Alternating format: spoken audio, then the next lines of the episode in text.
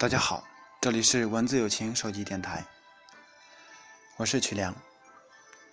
今天跟大家聊一聊职场中的一些事儿，聊聊我们的职场生活。先从一件小事说起吧，就是十月一号那天，我和同学去吃麻辣烫，然后在这个饭店里呢。突然就看到一个大学女同学，啊，是她。她一抬头，我一看，这啊，这这太巧了。她呢是这个饭店的老板娘。啊，我说这这五年没见了哈，她已经呃有孩子了，啊，呃，这个这个成家立业了，挺好。然后我们就聊开了。呃，他呢是在他们县啊当老师，当英语老师。嗯，学中文的人当去教英语了，然后就回顾起大学生活了。他跟我的其他几个同学的感叹差不多，啊，也是说说咱们那个大学啊，啥都没学到，白上了。其实我早已从这种遗憾中走出来了。呃，他呢，他的话给了我很多的启发，啊，我也感觉蛮庆幸的，幸亏我觉醒的早。呃，他呢问了我说，说你当年为啥报这个文秘专业啊？哎，这真是又揭起我的伤心往事啊。我可以说我是瞎报的专业吗？哎，不回顾了，回顾过去那都是非常的伤心的啊，迷茫的事儿。我在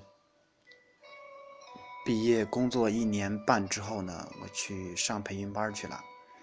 当时在一个日渐落寞的国企啊，从那里辞职了。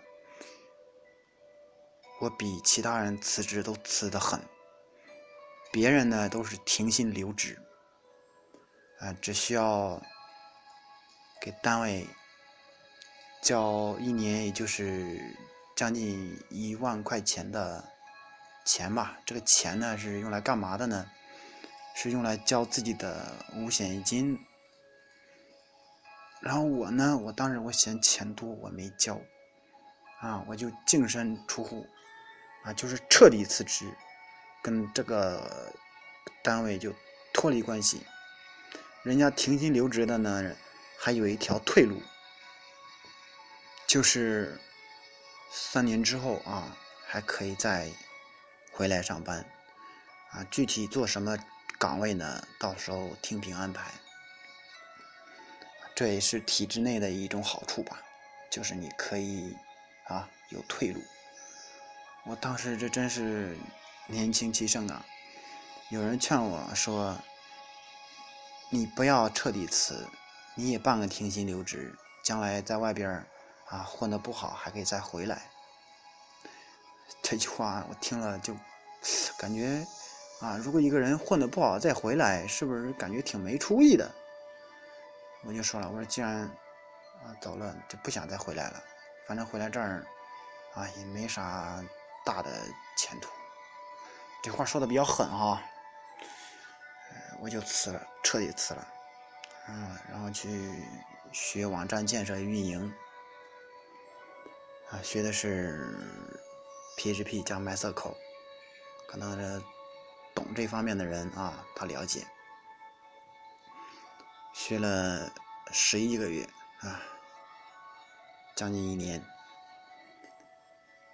一年后呢，结业，然后在网络公司也工作过。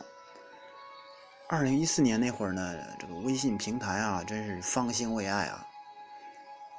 那个我们那个公司呢，就是做微信运营这方面的，啊，貌似跟这个 PHP 加 MySQL 没啥关系了，啊，也也设计过网页，也做过图啊。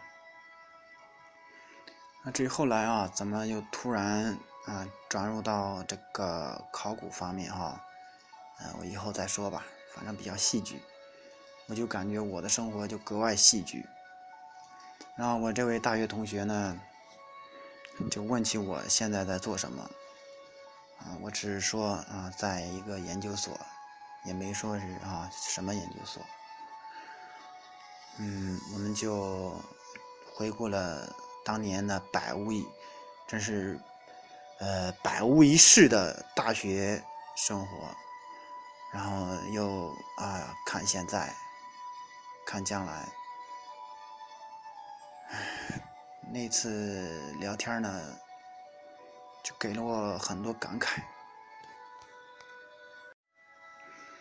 我认为呢，上大学。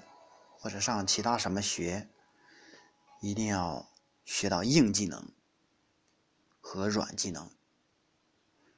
硬技能呢，就是一些技术性的，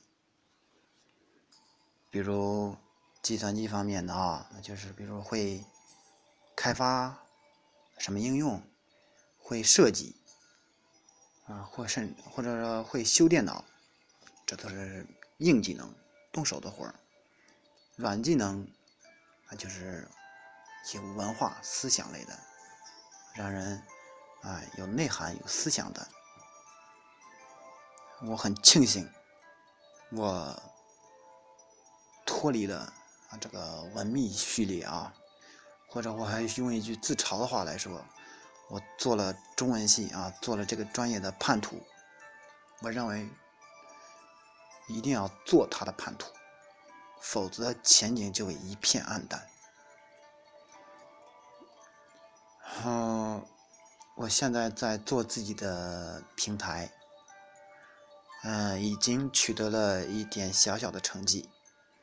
我们的微信平台是啊有赞赏功能，呃，企鹅号也有赞赏功能，啊加原创标的那种，啊，做自媒体的人应该知道。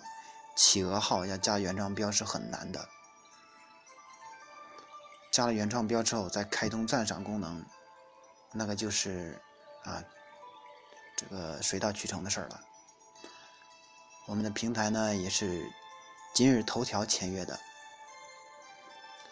而且我们在喜马拉雅、在懒人听书都是加微认证的。虽然说目前收益比较少，但是。我们在蒸蒸日上，以后我们会做一些征文活动，呃，给更多热爱文学、有思想、有内涵的人一个施展才华的平台。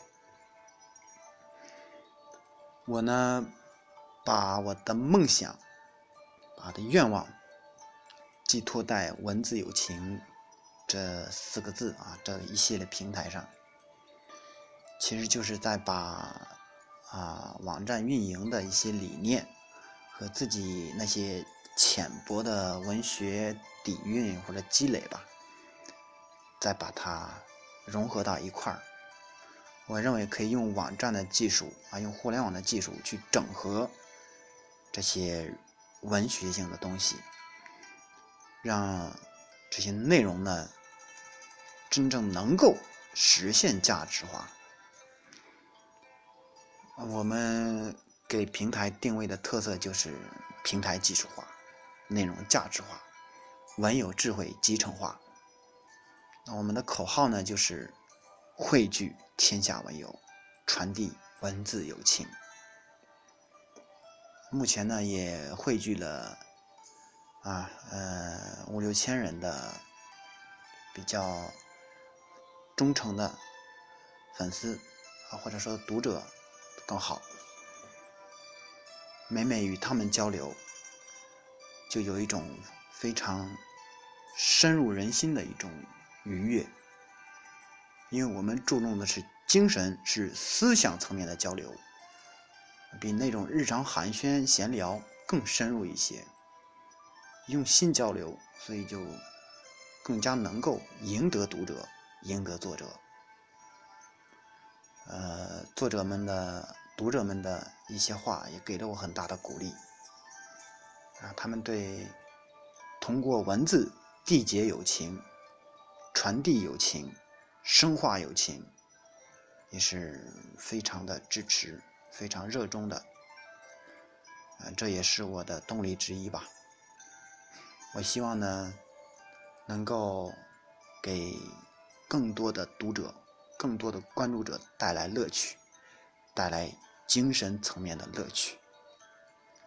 希望大家多多关注，多多支持文字友情平台，感谢你们。